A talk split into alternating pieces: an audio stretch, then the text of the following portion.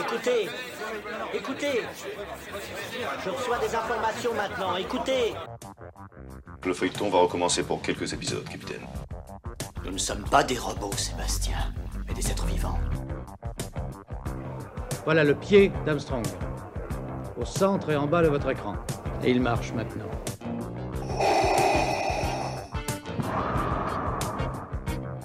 On peut dire aujourd'hui que la science-fiction est bel et bien partout. Tu veux dire qu'on est dans un programme informatique Est-ce vraiment si invraisemblable Le dormeur doit se réveiller. Non, c'est de la science-fiction. Bonjour à toutes et à tous, vous écoutez C'est plus que de la SF, le podcast hebdomadaire sur la science-fiction animé par l'œil de chéri et produit par ActuSF. On va commencer avec un remerciement car nous fêtons notre premier anniversaire. Et oui, le podcast existe depuis un an, 57 épisodes plus tard, je voulais vous dire merci. Le podcast a généré 260 000 écoutes et le MOOC Dune approche maintenant des 14 000 exemplaires. Merci à vous, sans vous cela n'aurait pas été possible et j'espère que vous allez apprécier le programme des prochains mois. En ce moment, je travaille sur l'élaboration d'un site internet, d'une masterclass hyper premium avec un immense cinéaste de SF, d'un festival d'une, d'une chaîne YouTube et d'un prix BD. Mais bref, on va aujourd'hui parler du chrony, vous savez, ce genre qui imagine une autre histoire. Bande annonce. Mesdames et messieurs, voici la transmission en direct. C'est vraiment en train de se passer?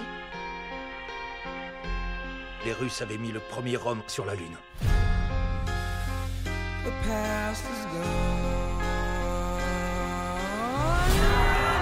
Je croyais que c'était d'être les premiers sur la Lune. Mais il s'avère que c'est encore plus important que ça. Nous allons conquérir l'espace pour l'humanité entière. Nixon exige qu'une astronaute mette le pied sur la Lune. Et personne n'a pensé à dire au président qu'on n'avait pas de femme astronaute. Vous êtes toutes officiellement des aspirantes astronautes. Pas toujours facile. Personne n'a jamais pensé que ça devait l'être. C'est très dangereux. Je veux être astronaute. C'est ce pourquoi je me suis Non, engagé. c'est ce pourquoi on s'est engagés tous les deux.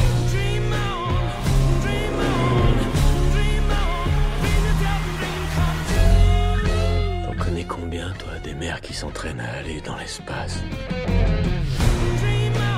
La vie continue, on monte à bord des avions et on prend des risques tous les jours.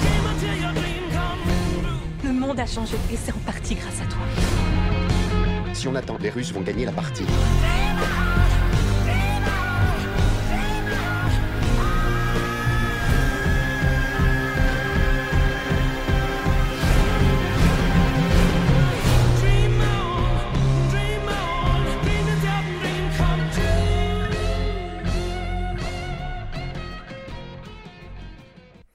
Les mélomanes auront reconnu Dream On d'Aerosmith. Lancée en 2019 sur la plateforme de streaming Apple+, la série For All Mankind s'est imposée comme une des meilleures séries de science-fiction de ces dernières années. Imaginée par Ronald D. Moore, le créateur de Battlestar Galactica, la version des années 2000, cette série prévue en trois saisons imagine une autre histoire de la conquête spatiale. En 1968, Alexei Lemonov devient le premier homme à marcher sur la Lune. Humiliés, les États-Unis décident de rattraper l'Union soviétique, mais la course aux étoiles s'annonce compliquée.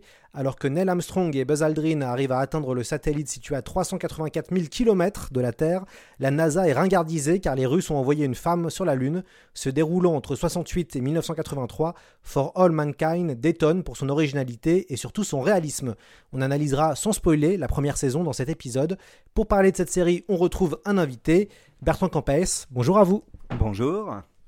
Alors, euh, on vous connaît déjà, vous êtes, venu nous parler de Fatherland, vous avez euh, coécrit avec Karine Gobled le guide de l'Uchronie chez ActuSF. Pourquoi For All Mankind est une excellente série selon vous? Alors, For All Mankind est une excellente série parce qu'on peut la regarder à travers un autre très bon film qui est L'étoffe des héros. À l'origine, un roman de Tom Wolfe et qui est devenu donc un film américain en 1983 qui littéralement crevait les écrans. Film de 3h20 qui raconte en fait tous les débuts de la conquête spatiale, à savoir euh, l'origine, la course entre guillemets pour la mise en orbite euh, d'un homme autour de la Terre, ce qui aboutira au programme Apollo qui, euh, dont le but était d'envoyer quelqu'un vers la Lune. Alors tout commence en fait avec un pilote célèbre, Chuck Yeager, qui va être le premier à passer le mur du son. Et à partir de là, on va mettre en place un programme, le programme, le projet euh, Mercure, dans mes souvenirs, euh, Mercury, où on va euh, expédier en fait six astronautes, six héros, tels que le met en place l'Amérique, l'Amérique triomphante pour ainsi dire des années 50-60, qui a besoin en fait de se réinventer. La Seconde Guerre mondiale n'est plus qu'un lointain souvenir. La guerre du Vietnam n'est pas encore arrivée. Et on a besoin de trouver autre chose, j'allais dire, que la figure euh, mythique du cow-boy, que la figure euh, mythique du GI qui a libéré à lui tout seul l'Europe.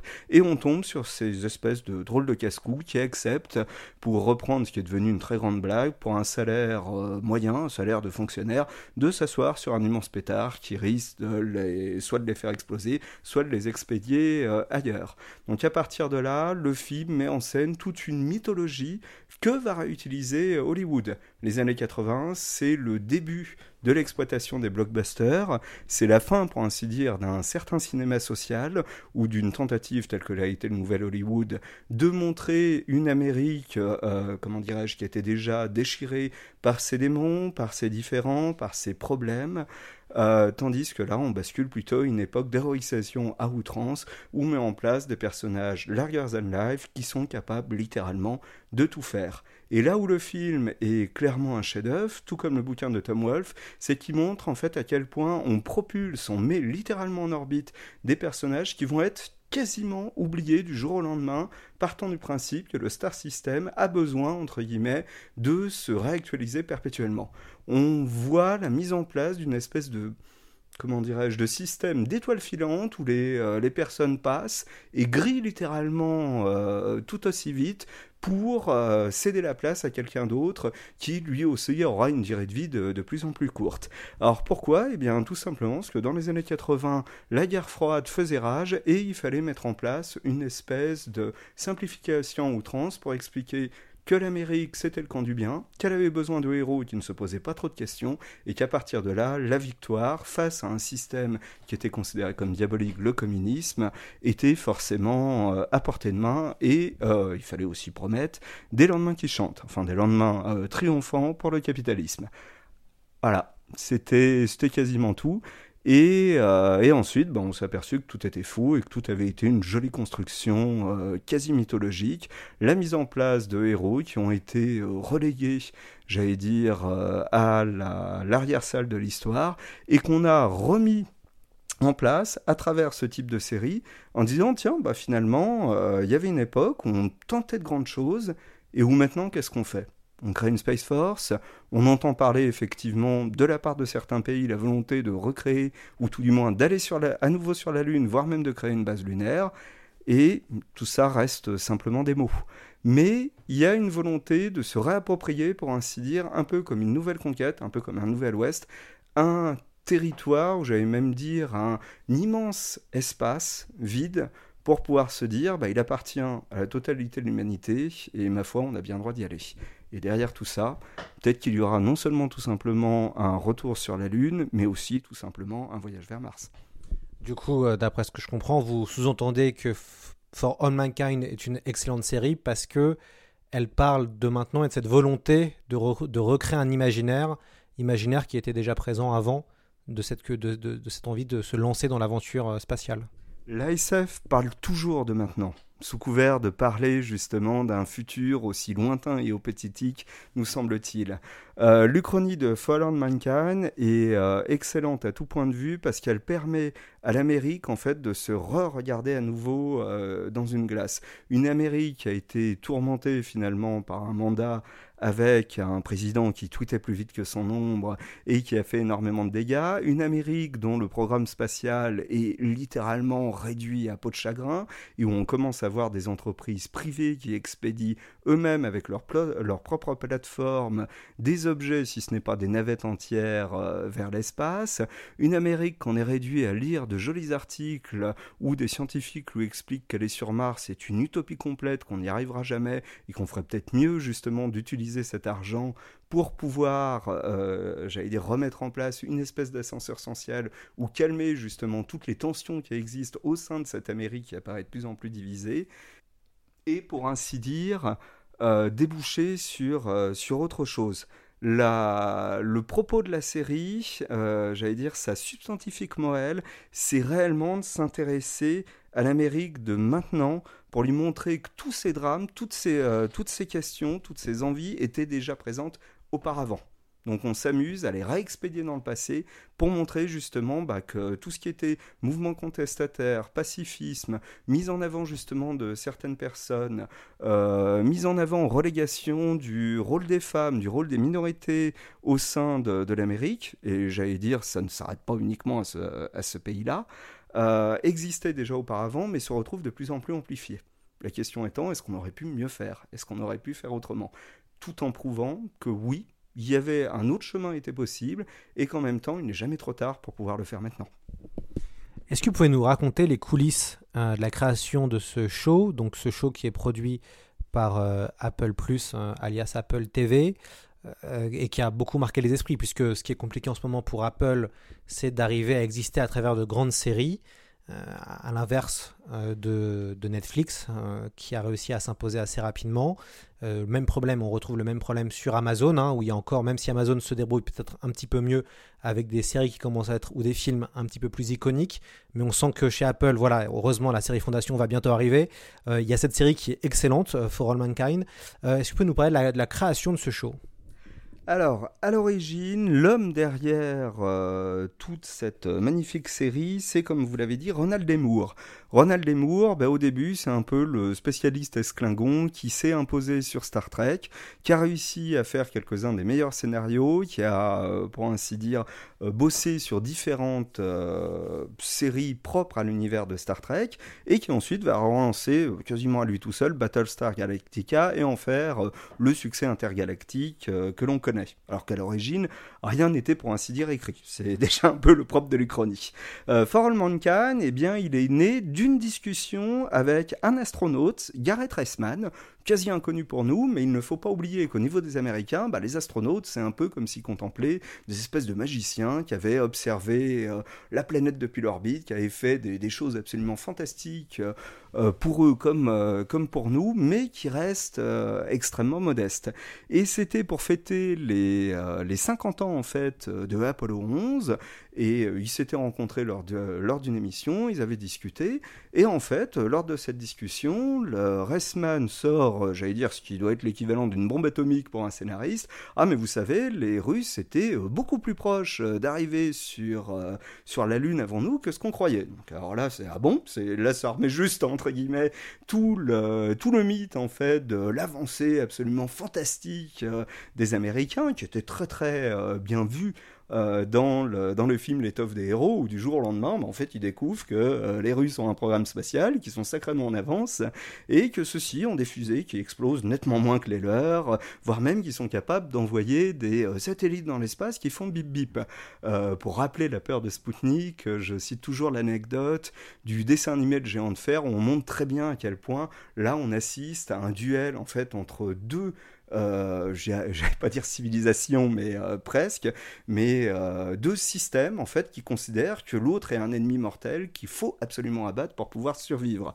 Et le, petit dessin animé montrait très très bien l'espèce de, peur du communisme qui s'infiltrait absolument partout, qui existait dans les années 50.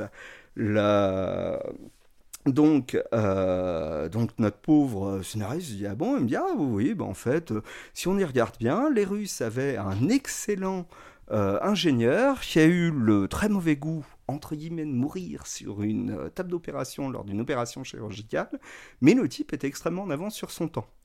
Le, leur système, euh, de ce qu'on a compris, euh, leur envoi en fait de fusées et autres dans l'espace, bon, c'était un peu comme les Américains, il y avait pas mal de bricolage, mais il y avait moyen de griller la politesse. Et quand on y regarde bien, ben, en fait, ce, que, ce qui va être mis en place, à mon avis, dans la série, même si c'est pas forcément euh, explicité pour l'instant, c'est que tout simplement, les Russes ont eu beaucoup moins d'accidents que les Américains et ont réussi, grâce à ça, à leur griller la politesse et expédier beaucoup plus vite, entre guillemets, des, astronautes. Et c'est en ça que la série est absolument magnifique, parce que dès le départ, elle rappelle en fait une des, euh, j'allais dire, des principales qualités, un des principaux défauts euh, de l'histoire américaine, c'est que l'Amérique s'est bâtie sur la quasi-auto-persuasion qu'elle est une nation qui se doit d'être au-dessus de toutes les autres, qu'elle se doit d'être la première en quasiment tout, donc, euh, si elle est sortie victorieuse de la Seconde Guerre mondiale, alors que techniquement elle n'avait rien, elle n'avait pas d'armée, c'est elle qui a construit quasiment tout le programme nucléaire et qui a été la première et la seule nation à jour à utiliser une bombe nucléaire sur un adversaire, et eh bien le programme spatial, pareil, on va le sortir complètement du néant pour prouver qu'on est les meilleurs. Et la première série, le premier épisode, est absolument fantastique à regarder en se disant, tiens, mais oui, c'est quel électrochoc cela aurait été si le premier homme à mettre, euh, à poser le pied sur la Lune et à sortir un discours triomphant avait été russe, enfin tout du moins pour les Américains communistes. Mais là, on voit le grand choc. Et tout joue effectivement au niveau des images. On voit une Amérique euh, conquérante, fière d'elle, avec de belles bagnoles, des grosses cylindrées qui doivent fonctionner à je ne sais pas combien de litres au 100. On voit des types euh, sur deux avec une mâchoire carrée, toujours en train de regarder euh, d'un air conquérant vers on ne sait quoi. On voit une espèce de virilité exacerbée. On voit des femmes au foyer. On voit des minorités qui sont bien mignonnes et qui restent dans leur coin, et ainsi de suite. Et tout ça va voler en éclats. Et c'est en ça que la, série est exceptionnel et c'est en ça que justement que le Chrony permet ce, genre, j'allais dire, de petits détours, de petits pas de côté pour rappeler ce genre de détails. L'autre truc pour lequel la série est fantastique, c'est que d'un point de vue technologique, d'un point de vue scientifique, elle est clairement exacte. D'un point de vue historique aussi. Quand on y regarde bien, il y a eu, euh, il montre très très bien du droit les différents euh, problèmes inhérents, j'allais dire, euh, à l'histoire américaine ça a été très gênant de révéler bah, que l'un des principaux euh, j'allais dire scientifiques qui était derrière les premières grandes fusées, c'était Werner von Braun. Von Braun, dont dans les années 70 euh, a été révélé l'attitude plus que suspecte quand il, quand il travaillait pour euh, l'Allemagne nazie pendant la Seconde Guerre mondiale. Von Braun, pour ceux qui ne le savent pas, c'est le concepteur des fusées V2. les Britanniques s'en souviennent très très bien. Et c'est un type qui a été euh, récupéré euh, très rapidement par les Américains à la fin de la guerre et qui a extrapolé à partir de son programme euh, de missiles des fusées, ce qu'il voulait faire quasiment dès le départ. les premiers tests en fait liés aux fusées V2 euh, quand, on les a, quand on les a vus décoller euh, et qu'elles ont fonctionné, euh, dans la base de Pinemon, en fait, il s'est adressé au général de la base qui lui dit Nous avons gagné la guerre. Et la réponse de Von Braun a été assez éloquente Mais je m'en fous de gagner la guerre. Moi, ce que je veux, c'est envoyer un type sur la Lune. Ensuite, il y a eu quelques petits problèmes, on va dire, avec l'Allemagne nazie, partant du principe qu'il a eu des propos qui ont été considérés comme défaitistes. Et il a fallu que le fameux général aille carrément intercéder auprès d'Adolf Hitler pour lui déclarer que Von Braun était peut-être le seul qui comprenait comment fonctionnaient les fusées, qu'on en avait réellement besoin pour, pour que celles-ci marchent. Euh, petit souci, euh, ça, Von Braun est toujours resté euh, très très discret là-dessus, c'est que s'il savait comment fonctionnaient les fusées, il est impossible pour lui de ne pas savoir comment les fabriquer. Et les fusées étaient fabriquées justement par des gens issus des camps de la mort qui mouraient littéralement à la tâche et dont les nazis n'avaient strictement rien à faire. Donc euh, c'est assez hallucinant de se dire que des armes mortelles étaient fabriquées mortellement dans tous les sens du terme. Donc Von Braun se fait récupérer par les Américains ça sera pour eux, j'allais dire, euh, un atout absolument fantastique, mais il ne faut pas aussi oublier que les Russes ont fait la même chose. C'était ce qui était très très bien montré, euh, c'était même un peu monté en épingle dans le film euh, L'étoffe des héros, euh, où on voit un, très haut fonctionnaire américain qui déclare est-ce que leurs Allemands sont meilleurs que les nôtres? Les Russes ont mis la main eux aussi sur des scientifiques nazis qui sont retrouvés, j'allais dire, quasiment tous exilés au fin fond de la Sibérie pour pouvoir travailler pour la plus grande gloire de l'Union soviétique. Et ont fait, bah, j'allais dire, ce qu'ils ce devaient faire. C'était ça, à mon avis, ou le goulag ou une balle dans la nuque. Et, le, et côté ricain, en fait, le, but, c'était bah, un peu de récupérer un savoir-faire technologique qu'ils n'avaient pas encore tout à fait euh, maîtrisé pour ensuite, j'allais dire, construire eux-mêmes leur propre truc. Et c'est ce qu'ils voient dans la série avec la construction de, j'allais dire, de fusées et à partir de la seconde saison de navettes spatiales. Alors, comment vous analysez l'utilisation des personnages euh, historiques et des changements de l'histoire euh, Vous l'avez très bien dit, on a le très controversé euh, Werner von Braun, donc ex-nazi, inventeur des V2 pour Hitler, puis de la fusée Saturne 5 ou Saturne V essentiellement au programme Apollo. Il y a le directeur des vols, Gene Kranz, célèbre pour ses gilets et sa fameuse tirade Fire is not an option. Il est joué par Ed Harris, dont le film Apollo 13. On a aussi le responsable de la, sélection des astronautes, euh, D.K. Slayton, euh, qui est aussi une figure connue de la pop culture, l'acteur de la série Demain à la Une, Kyle Chandler, l'incarnait dans First Man de Damien Chazelle. Euh, il y a aussi Nixon, il y a aussi Reagan, Ted Kennedy, donc le, dernier des Kennedy devient président des États-Unis. bref, comment vous analysez la, gestion des personnages historiques et de l'histoire dans cette série? En un mot, brillante c'est peut-être une des séries qui montre avec le plus de précision ce que c'est que des, euh, j'allais dire, différentes petites uchronies qui se suivent euh, l'une derrière l'autre. C'est, je dirais, du même niveau que l'ultime roman de Roland C. Wagner, Rêve de gloire, c'est-à-dire un point de divergence en entraîne un autre et ainsi de suite. Euh, L'Uchronie débute donc avec euh, l'arrivée des Russes sur, euh, sur la Lune. Les Américains tentent de rattraper leur retard, se retrouvent, comme vous le disiez si bien, complètement ringardisés quand les Russes sont les premiers à expédier une femme sur le sol. Et là, d'un coup d'un seul, on se rappelle qu'on avait vaguement débuté une espèce de truc un peu étrange. Enfin, on avait une idée un peu folle d'envoyer des, des femmes, etc. Donc on reprend un programme vite fait etc., etc. Non, la série est juste absolument euh, fantastique de point de vue-là, parce qu'elle montre à quel point des, euh, des tout petites choses euh, peuvent changer. L'idée de génie, effectivement, ça c'est un détail qui a dû passer inaperçu pour bon nombre de gens, ça a été Ted Kennedy. En fait, c'est quelqu'un au niveau de la famille qui avait des chances euh, potentiellement très grandes euh, d'obtenir l'investiture en fait du Parti démocrate dans les années 70. Là où la série tient absolument du génie, c'est quand euh, celle-ci utilise un des événements dans la série, je ne spoilerai pas, pour faire un point de divergence vis-à-vis du personnage qui, euh, dans notre euh, j'allais dire, dans notre réalité, l'a complètement discrédité et l'a obligé de sortir de la course politique pour pouvoir devenir une espèce de, personnalité suffisamment prépondérante et, importante pour que le Parti démocrate se dise on retente euh, la chance avec un Kennedy. Ne pas oublier que le nom est extrêmement important au niveau des Américains, tout du moins dans leur psyché. tandis que dans la série, tandis que pour nous, effectivement, bah, c'est un personnage qu'on connaît pas, qu'on ne maîtrise absolument pas, voire même qu'on n'imprime pas du tout. Chez eux, bah, lui, il est surtout euh, lié à un scandale, à un accident de voiture euh, dont il s'est tiré pas très glorieusement, qui a impliqué la, mort d'une étudiante et dont on n'a jamais réellement très bien compris ce qui s'est passé. Eh bien, la série, justement, imagine que suite à un événement euh, différent, suite à une marche différente de l'histoire, le personnage de Ted Kennedy ne part pas comme c'était prévu euh, vers, sa destination euh, historique. Donc devient euh, l'homme providentiel pour le Parti démocrate et rafle une érection, une érection, oui c'est le cas de le dire, une élection qui va se terminer de manière très très mitigée pour lui. Là aussi, ben, Moore se fait plaisir en révélant avec Kennedy ben, que c'était peut-être un Clinton avant l'heure. Oui, alors euh, Ted Kennedy est bien le, frère, hein, le, dernier, euh, c'est le dernier frère Kennedy. Euh, il y avait Bobby avant, et puis évidemment John et un autre aussi Kennedy qui est mort lui pendant la Seconde Guerre mondiale. La, la série a de très beaux rôles féminins. et ça, ça a noté. On pense à la géniale Molly Cobb, mm. donc c'est le nom du personnage. Et, c'est ça que c'est l'idée de, mettre en avant les femmes est, vraiment malin. Dans, c'est vraiment, une idée de génie. voilà.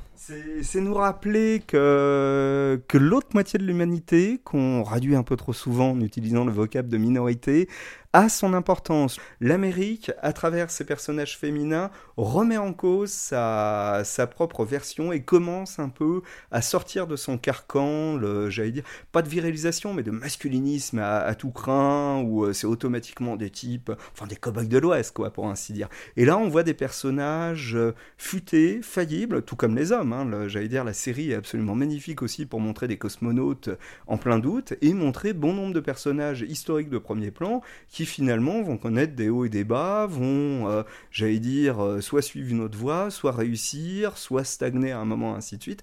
Mais l'idée de mettre en place des femmes, y compris des femmes issues de minorités, est réellement une idée de génie. L'autre idée de génie, mais ça faut pas trop le dévoiler, c'est que on n'en fait pas des personnages manichéens que ce soit au niveau des hommes ou des femmes. Chacun va utiliser les armes à sa disposition pour essayer d'avancer du mieux qu'il peut. Et là, la série est absolument euh, fantastique parce qu'on voit en fait des gens qui par moments n'hésitent pas à tricher, à mentir ou à utiliser les moyens de pression dont ils sont capables à tel ou tel moment pour pouvoir obtenir quelque chose et sans s'en rendre compte font avancer l'histoire euh, de leur propre pays vers quelque chose qui sera nettement plus euh, positif que ce qu'on s'imagine sur le coup en disant oh mon dieu c'est quand même un peu salaud de, faire une clé de balle à l'autre pour l'obliger à faire ceci. Et, euh, et c'est là où on se dit ah bah Moore est un, est un scénariste de génie. Et il le met superbement en scène il y a aussi une très belle utilisation des images d'archives. Hein. Il mélange euh, vraies images euh, d'archives, d'autres images qui ont été créées pour la, pour la série. Les coups de fil avec Nixon sont absolument euh, savoureux parce qu'il révèle euh, ce qui était un peu un sujet tabou à l'époque. Euh, la majorité des gens ne, le savent pas, mais par exemple, euh, Johnson, qui a remplacé Kennedy, pouvait être extrêmement grossier. N'hésitez pas à parler de son sexe en le surnommant Jumbo, ça donne, ça donne un peu une idée du personnage. Nixon, c'était un vocabulaire, mais je pense que même, le, même Donald Trump à côté, c'était presque le petit garçon en train d'utiliser une ou deux insultes. Quoi. Nixon pouvait être, c'est très très bien montré dans la série. On avait l'impression de parler à un chef mafieux qui était en train de vous agonir d'injures. Et, ne pas oublier, effectivement, pour Nixon, bah, le type a estimé qu'il en avait euh, bavé comme c'est pas permis pour arriver à cette place-là et qu'il était hors de question de, euh, comment dirais-je, de lâcher quoi que ce soit, parce que merde, il le méritait. Et, c'est là où c'est génial. Mais ouais, toutes les séquences impliquant Nixon sont magnifiques. Les séquences impliquant Kennedy sont parmi les plus fantastique que j'ai vu, parce que déjà, on imagine une présidence qui n'a pas eu lieu, et ça révèle, contrairement à ce qu'on pourrait penser, que tout n'est pas blanc ou noir les républicains ne sont pas forcément les grands méchants de l'histoire, les démocrates ne sont pas forcément la, euh, comment dirais-je, le côté lumineux de la force, ou ainsi de suite. On voit là où la série est fantastique, c'est qu'elle montre très bien qu'avec l'arrivée des démocrates, ben, on tombe toujours sur l'espèce de contrebalance euh, que fait le pouvoir américain quand l'un des partis arrive au pouvoir, c'est-à-dire euh, mettre en place, enfin, on voit, j'allais dire, tout ce qui faisait l'horreur de l'époque, c'est-à-dire la suspicion d'à peu près tout. Euh, les gens sont-ils communistes? Les gens sont-ils ceci euh, ou cela? Est-ce qu'il peut y avoir un moyen de pression vis-à-vis d'eux? Là, il y a une bonne partie de la, première saison, et ça commence à prendre aussi de l'importance dans la seconde, est basée justement sur l'orientation sexuelle des gens.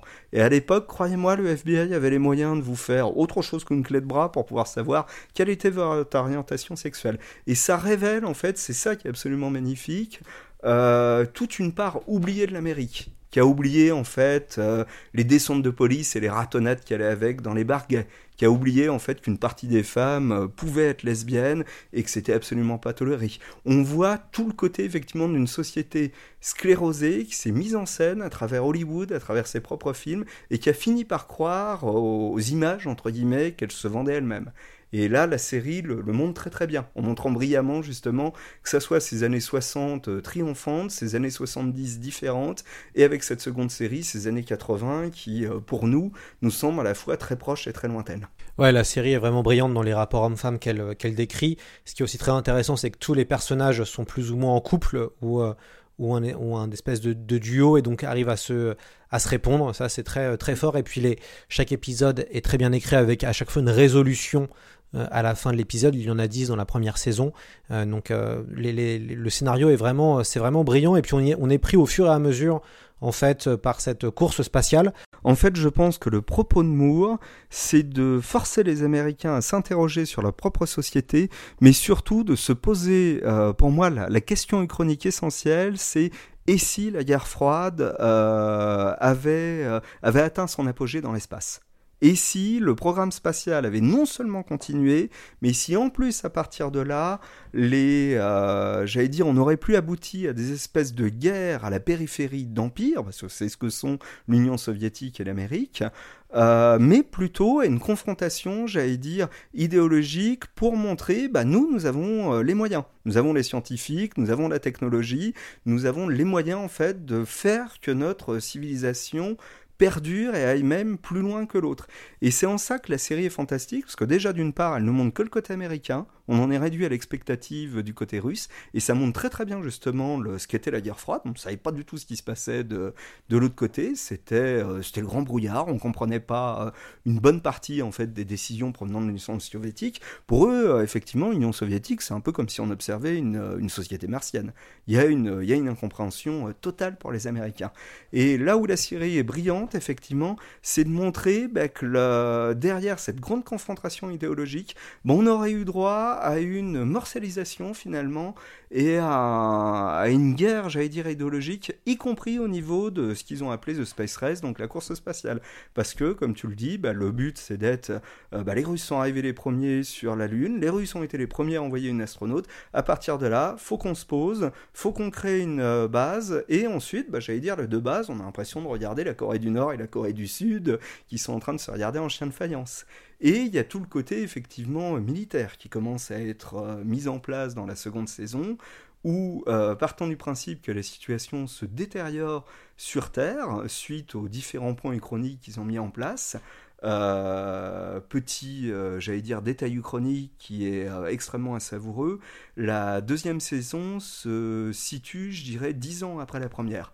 En fait, l'idée de génie de Moore, ça a été de décider que chaque saison, en fait, ils étudieraient une décennie.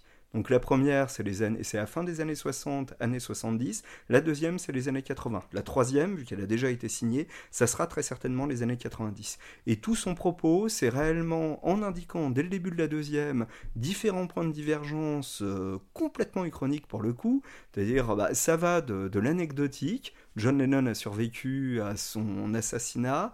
Euh, Jean-Paul Denon.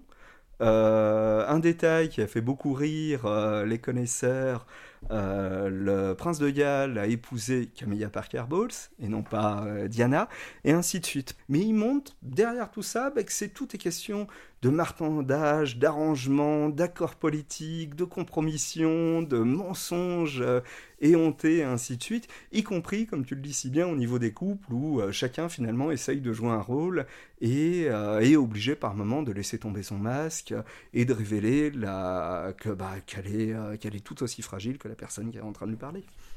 Ouais, la, série euh, dit énormément de choses sur euh, l'Amérique, dit énormément de choses politiquement.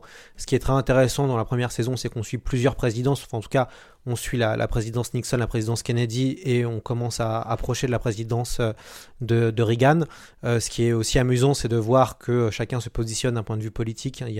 Et ce qui est rigolo, c'est qu'il y a cette idée que autant des républicains, c'est un peu l'âge d'or, autant des démocrates, euh, c'est le moment compliqué. C'est très intéressant. Il y a toutes les séquences qui se passent sur la Lune qui sont vraiment magnifiques, ou dans l'espace qui sont extrêmement impressionnantes dans le cadre d'une série télé. On, se rapproche vraiment du cinéma. Euh, euh, voilà, mais bon, maintenant les séries ont autant d'argent que, des films de cinéma, donc c'est très impressionnant.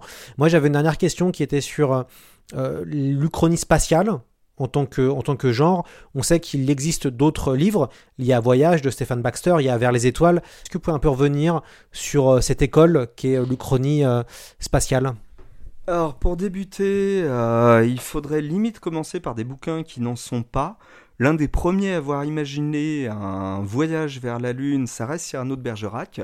ça reste avec un côté très très poétique et euh, il lui sera rendu un très joli hommage justement dans la BD de Capet de Croc où une bonne partie de, l'intrigue à un moment se situe sur la Lune. Alors la Lune, effectivement, ça a été euh, longtemps une source de fantasmes pour l'humanité. Euh, D'ailleurs, on s'est longtemps demandé s'il n'y en avait pas d'autres. J'avais fait des recherches à un moment par curiosité pour découvrir qu'on pensait qu'il y avait eu deux lunes en orbite autour de la Terre et que l'une s'était vraisemblablement écrasée sur euh, la seule qui nous reste, pour ainsi dire. Mais il y avait eu euh, beaucoup d'hypothèses farfelues, si on avait deux, pourquoi pas trois, et ainsi de suite. S'il y avait une lune, c'est un peu comme pour Mars, quand, comme quand on avait développé des télescopes, on les avait pointés vers Mars, et certains avaient cru y apercevoir d'immenses canaux. On se dit, ah, bah, s'il y a des canaux, donc c'est qu'il y a une civilisation et qu'ils ont construit euh, quelque chose et ainsi de suite. J'allais dire, à partir de là, vous pouvez bâtir euh, justement le, premier roman, enfin l'un des romans les plus célèbres de H.G. Wells, La guerre des mondes. Eh bien pour la Lune, on s'est posé la même question. Et, la... et on doit plus trop s'en rappeler, mais euh, Pierre Boulle, dans l'immédiat d'après-guerre, en 1964 pour être exact, a écrit un roman de science-fiction qui s'intitulait Le jardin de Kanashima. Alors, Pierre Boulle, vous le connaissez tous pour au moins deux de ses œuvres, Le pont de la rivière Kwai et La planète des singes, qui ont été euh, multi-adaptées, je dirais, au, cinéma avec plus ou moins de, de réussite. Celle-là, elle était extrêmement intéressante parce qu'il met en scène, à une époque où ça restait du domaine du rêve, une expédition scientifique euh, menant vers qui serait le premier, entre guillemets, à mettre les, pieds sur la Lune.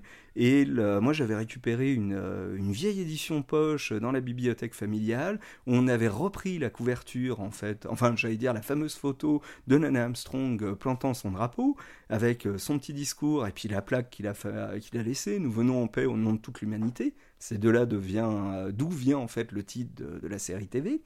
Euh, le, bah, le drapeau américain était remplacé par le drapeau japonais.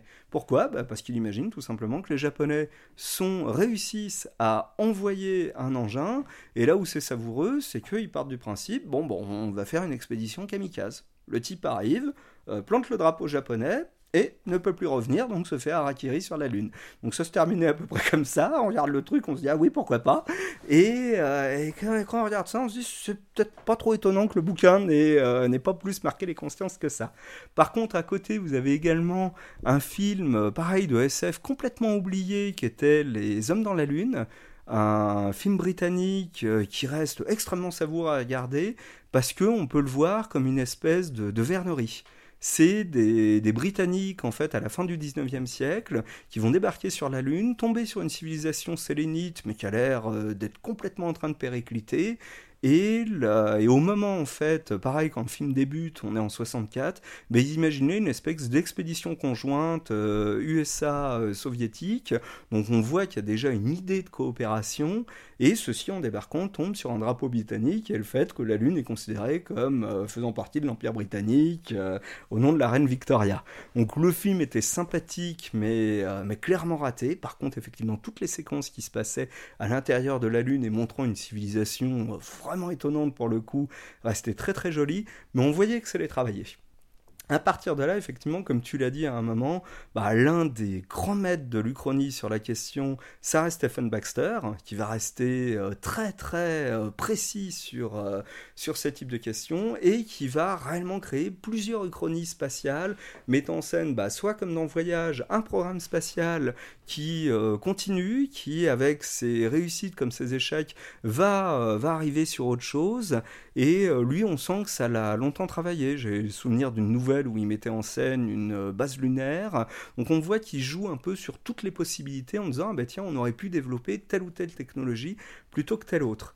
Il y en a ça. D'ailleurs petit détail amusant, il a même écrit un bouquin euh, qui a été traduit aux éditions Le Bélial, Anti-Glace, qui est un roman steampunk en fait, où il s'amusait avec l'hypothèse du euh, si on avait pu aller sur la Lune avec des technologies steampunk à la fin du 19e siècle. C'est pas un de ses meilleurs, mais il est très très savoureux euh, à lire.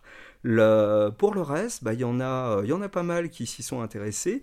Il y a un renouveau actuellement, comme tu l'as dit, avec Marie Robinette Kowal à travers son roman Vers les étoiles, qui est donc le début d'une euh, trilogie, je ne dis pas de bêtises. Euh, on a également sorti un recueil de nouvelles situé dans le même univers, Lady Astronaute. Euh, bah, les deux bouquins, d'ailleurs, sont en lice pour le prix ActuSF de l'Uchronie. Euh, je suis en train de terminer vers les étoiles et c'est vrai qu'il est extrêmement savoureux. On y retrouve la même force euh, que dans For All Mankind, c'est-à-dire la capacité à parler de grands, euh, grands événements historiques, de technologie haute, tout en y mettant, j'allais dire, les, bah, les, les, grandes difficultés liées à la plupart de nos sociétés contemporaines. Quelle est la place de l'homme, quelle est la place de la femme, et ainsi de suite. vers les étoiles, par en plus avec un postulat original, c'est qu'il imagine en fait la chute d'une météorite au début des années 50 euh, dans l'océan Atlantique. Euh, s'ensuit un immense tsunami euh, qui va carrément rayer de la carte la côte est en fait de l'Amérique. Et à partir de là, en fait, des calculs scientifiques vont être faits et on va s'apercevoir qu'on va avoir un réchauffement climatique de très grande ampleur et que la vie sur Terre bah, disparaîtra, je dirais, à l'aube du 21e siècle. Donc, il va y avoir une prise de conscience à l'échelle de la totalité de l'humanité euh, de bah on peut pas rester là, donc il faut qu'on développe entre guillemets un programme spatial quasi commun euh, à toute l'humanité pour pouvoir aller sur la Lune, voire au-delà. Et la, très grande force de, l'autrice, c'est de mettre en scène bah, toutes les revendications euh, sociales, c'est-à-dire montrer bah, comment les blancs considéraient les noirs euh, et les mettaient de côté, comment, euh, comment on considérait la place de la femme, comment tout est vu à travers bah, toujours des, des, relations, des luttes de pouvoir en interne, où chacun va essayer d'utiliser les armes sont à ses dispositions pour pouvoir euh, réussir. Et le roman en cela est absolument et merveilleusement savoureux, euh, très très bien écrit, très très bien traduit. Ça reste euh, merveilleux. Pour le reste, au niveau des uchronies, bah, tu en as énormément en fait en BD. Euh, je pense à l'excellent comique euh, Royal Space Force de Warren Ellis, qui imagine en fait, euh, et si c'était l'Empire britannique fin 45 qui avait mis la main sur les savants nazis et avait développé, et avait été le seul à développer un programme spatial. Donc ça se situe au début du 21e siècle, et on comprend en fait que l'Empire britannique a essaimé dans la, quasiment la totalité de notre système solaire. Tu as la magnifique BD qui est un hommage justement au côté steampunk et au côté Jules Verne, Le Château des Étoiles d'Alex Alice, qui continue de développer et qui va même être rejoint par d'autres auteurs pour pouvoir développer euh, euh, d'autres histoires.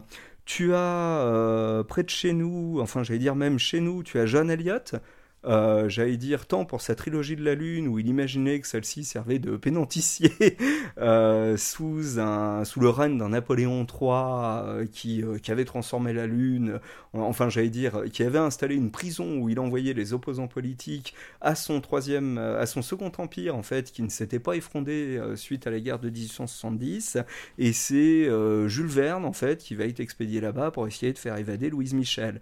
Alors il est revenu ensuite à travers d'autres sur des, euh, sur j'allais dire euh, bah, l'espace ou la Lune. Euh, il a écrit par exemple un petit bouquin qui s'appelle France Atome où il imagine en fait une une guerre froide mais avec une espèce de satellite portant euh, des, missiles nucléaires, sauf que celui-ci appartient à la France. La France est devenue une superpuissance, euh, j'allais dire, spatiale.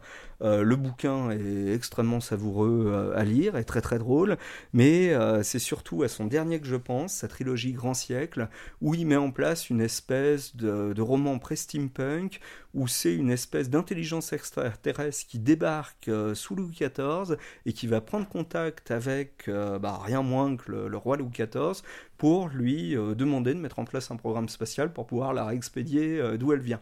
Donc on a la, mise en place en fait d'une espèce de, de roman, j'allais pas dire terroir, mais de, de roman propre euh, à l'époque, avec un côté ultra technologique sur bah, comment on peut construire un, programme spatial sortant du néant à partir de là. maintenant, T'en as, t'as, d'autres, j'allais dire, possibilités ailleurs. Je pense par exemple au magnifique dessin animé Les ailes données à mise, qui était un des premiers films des studios Gainax, qui mettait euh, en scène une conquête spatiale et qui reste absolument sublime à regarder encore de nos jours. Et tu as, euh, tu as toujours euh, des, j'allais dire, des séries pour pouvoir imaginer quelque chose d'intéressant. là où c'est, là où c'est pas mal, là où ça devient fantastique pour ainsi dire, c'est que ce genre de choses permet de montrer qu'à travers l'Uchronie, bah, la SF fait de plus en plus son nid au niveau des séries TV ça me permet de, rebondir sur l'une de tes questions, qui était bah, comment ça se fait, euh, pourquoi Apple a-t-il été intéressé par euh, cette série. Bah, Je pense qu'Apple a été intéressé à partir du moment où Amazon a réussi à prouver à travers le maître du haut château qu'on pouvait adapter certaines œuvres de SF et que celles-ci pouvaient rencontrer un succès public. Donc moi je reste de plus en plus persuadé qu'en fait bah, quelqu'un a pour ainsi dire mis le doigt dans le pot de confiture, ça a été Amazon, ils se sont rendus compte que ça fonctionnait très bien et que le public euh, suivait, bah, la preuve, dans mes souvenirs, le maître du Haut-Château, c'est qu'il y a tout cinq saisons, et ça a été un succès euh, qui n'a pas du tout été démonté de bout en bout. Donc je pense que quand Moore est arrivé pour leur proposer ça, bah, ils se sont dit, ah bah tiens, ça peut fonctionner. Si euh, ce genre de thématique, c'est-à-dire imaginer une, une, Allemagne nazie qui gagne la guerre, euh, fonctionne auprès du public, nous on peut lui proposer autre chose. Et on peut lui proposer aussi quelque chose de, de plus positif. Tiens d'ailleurs, dernier petit détail pour ceux qui seraient euh, j'allais dire intéressé par des espèces de mélanges contre nature. Euh, Richard Denolan avait fait une BD, Space Reich, où il mettait en scène une, euh, rien que moins qu'une espèce de guerre spatiale entre un troisième Reich triomphant et une Amérique isolationniste avec un certain Charles Lindbergh à sa tête. Et quand on regarde la, BD, elle est absolument géniale parce qu'il montre en fait à quel point les deux systèmes auraient été monstrueux et auraient fini par s'entretuer dans le, j'allais dire, dans la joie et la bonne humeur façon docteur Falamour. Donc je pense qu'à travers ça, en fait, ce sont des tests. Ce qui s'avère être pour eux, tout du moins au niveau du public américain, euh, je ne sais pas pour le reste de, de l'humanité, pour ainsi dire, si cela fonctionne, mais ça permet de montrer que des œuvres de SF, maintenant, on est en train de basculer à pour moi une espèce de passage, c'est-à-dire on a le, on a le savoir-faire, les effets spéciaux suivent, on a les scénaristes et surtout on a la matière. Et la matière, qu'est-ce que c'est? Ben, C'est souvent des euh, d'immenses cycles de SF. Comme tu le disais tout à l'heure, bah, Apple va récupérer Fondation. Ce sera le, mot de la fin. Merci beaucoup à hein, Bertrand Campès d'être venu euh, à la maison pour, euh, pour ce podcast sur For All Mankind. Évidemment, on recommande la, la, découverte de cette série qui est disponible sur Apple Plus, Apple, Apple TV. Il y a actuellement deux saisons. La deuxième saison est en cours de diffusion, euh, mais la première saison de 10 épisodes est euh, accessible et on recommande vraiment cette série qui permet de, de réfléchir et puis surtout qui, si vous aimez l'espace et si vous aimez la science, c'est excellent à regarder. On, arrive, on arrive à rêver encore un petit peu de l'espace grâce à cette série, donc c'est euh, d'autant plus euh, sympathique. Euh, on encourage à lire aussi votre guide, Bertrand Campès, guide de l'Uchronie coécrit avec Karine Gobled, que l'on peut retrouver chez ActuSF. Et puis un petit mot pour nos auditeurs, n'hésitez pas à noter ce podcast sur vos applications en nous laissant des commentaires et rejoignez-nous sur Facebook ou Twitter pour nos actualités. La semaine prochaine, nous allons faire une semaine BD avec un épisode par jour. Nous avons sélectionné les 5 meilleurs albums de science-fiction de ce début d'année 2021 et quasiment tous les auteurs seront avec nous, même euh, des stars du comics américain. On se retrouve euh, donc dans la semaine prochaine pour C'est plus que de la SF.